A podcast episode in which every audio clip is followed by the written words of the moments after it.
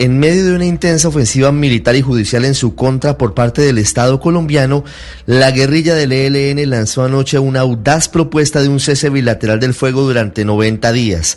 La propuesta que está dirigida al presidente Iván Duque está contenida en un comunicado en el que esa guerrilla hace referencia a la resolución 2352 del Consejo de Seguridad de la ONU, en la que apoya un alto el fuego global para atender la pandemia del COVID-19. Esta propuesta del ELN se conoció luego de un duro golpe de la Fiscalía que capturó a ocho presuntos integrantes de ese grupo que apoyó el atentado contra la Escuela General Santander en enero del año pasado, que causó la muerte de 22 policías y luego de la muerte en combates este fin de semana de alias Culebrito, que era la mano derecha de Pablito, a su vez integrante del Comando Central del ELN y el más sanguinario cabecilla de ese grupo que delinque en Arauca y que estaría detrás del secuestro del hermano del exgobernador Ricardo Alvarado hace menos de una semana. La respuesta del presidente Iván Duque se dio muy rápido en Twitter. Dijo, nuestro gobierno nunca dejará de cumplir deber constitucional de enfrentar la criminalidad en todo el territorio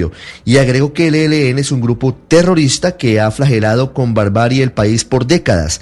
Colombia exige, dijo el presidente, que liberen los secuestrados y pongan fin a sus actos criminales. Es absolutamente improbable que hoy el gobierno acceda a un cese bilateral como punto de partida para una eventual reanudación de diálogos con el ELN, porque como lo dijo el presidente Duque en su Twitter, hay unas condiciones mínimas que esa guerrilla debería cumplir antes de que regresen los acercamientos. Debe entregar a todos los secuestrados en su poder y debe comprometerse a desistir de todas las acciones criminales. Un ingrediente colateral a este capítulo lo